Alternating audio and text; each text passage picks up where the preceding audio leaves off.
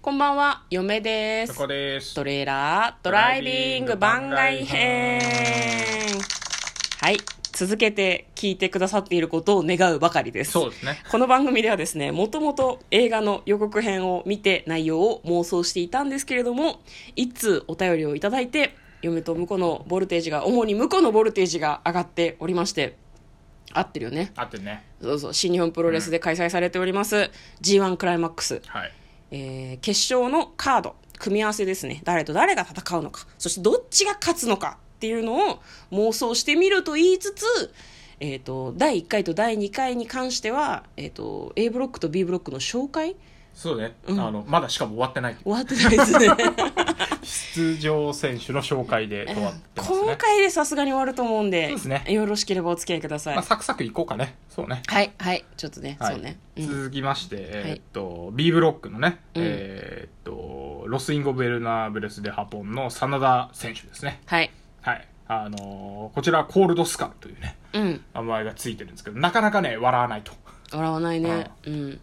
だなんかキリッとした顔でずっと淡々と試合を進めていくんですけど、うんあのだからこそなんていうのねあのし初期の頃全然喋んなくて、喋んなかったねううんん全然喋んなくて喋んないキャラでいくのかなって思ってそうたたまに喋るとおおってなるうんうんうんうんあんまマイク得意じゃないとかそういうこといやそんなことはないあそうなんだあの実はあの真田選手も、うんえー、と全日本プロレスでデビューしてるのかな確かねへーでその後えっ、とあダブレッスルワンか、あうんえっとダブルレッスルワンっていう団体に行かれてでそこでなんかね覚醒してたんですよね覚醒そうとなんかはあのー 今までその若手の うん選手なんだけどちょっとなんだろうなあんまり乗り切れないというか、うんうんうん選手だったんだけどなんかあの海外に行って戻ってきたらうんあのめちゃくちゃなんかスター感が増してて内藤さんと一緒じ急ゃんに応援できるみたいなあであーもそうそうそんな近いかな感じとしてうは。んなんかプロレスラーはね結構海外に行って帰ってくると一皮向けていることが多いうん気がしない、そうね、うん基本はそうなんだけどね、大体みんなメメキシコ行って帰ってくるとなんかちょキシっコととかあー、まあ内藤選手とかね、うんうんうんメキシコですけどねそうだねでそれが真田真田選手ですねコールドスカルですねでうん無冠の帝王って感じですね今ねあーなかなかタイトルが取れてないんだけどすごくいろんな選手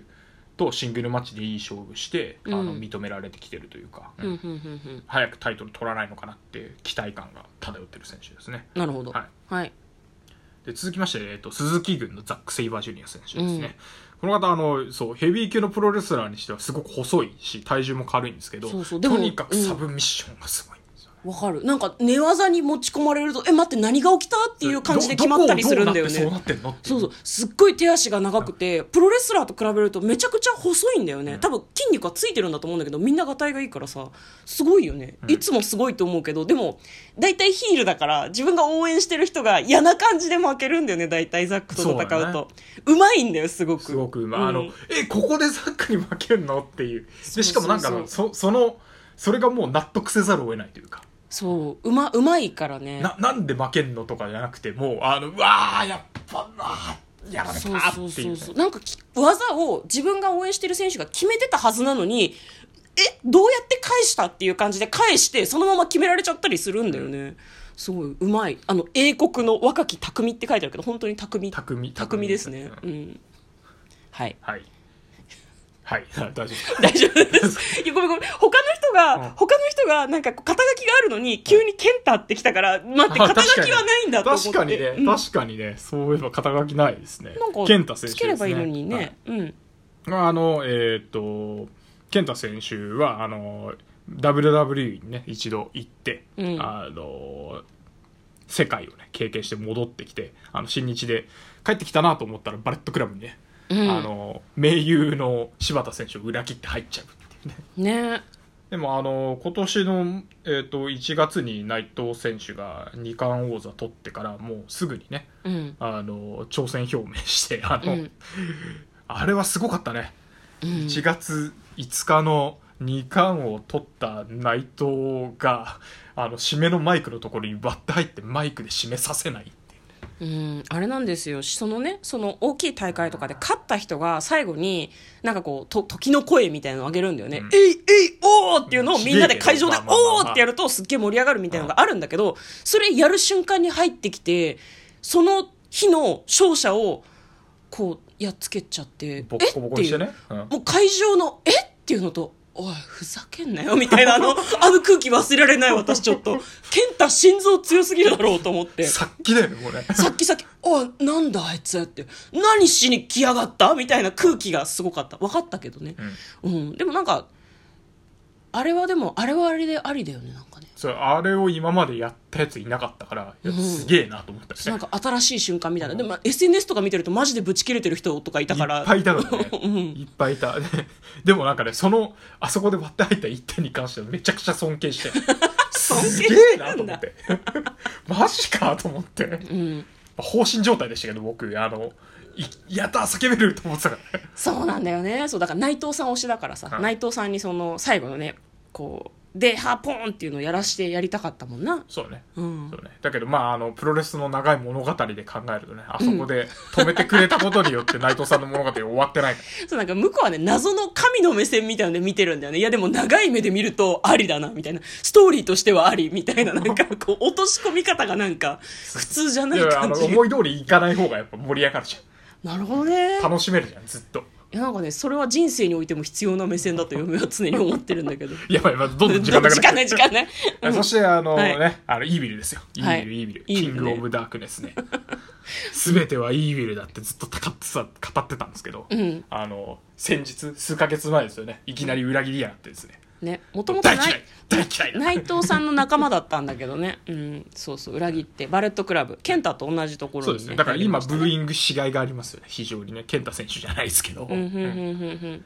いいですね、うんそっかまあ一度ね、あの、もう、べ裏切ってベルトを取った後、それを内藤選手に取り返されちゃってるっていう状態なんで、うんまあ、あのヒールのなヒートを買うヒートを買うって言うんですけどあのブーブー言われるマックスの時期がちょっと過ぎ過ぎちゃった感じはあるんですけど、なるほど、うんまあ、でもあの昔からのロスインゴファンだった人とか裏切られたなっていう気持ちがあるファンは盛大にブーイングしたいなと、うんうんう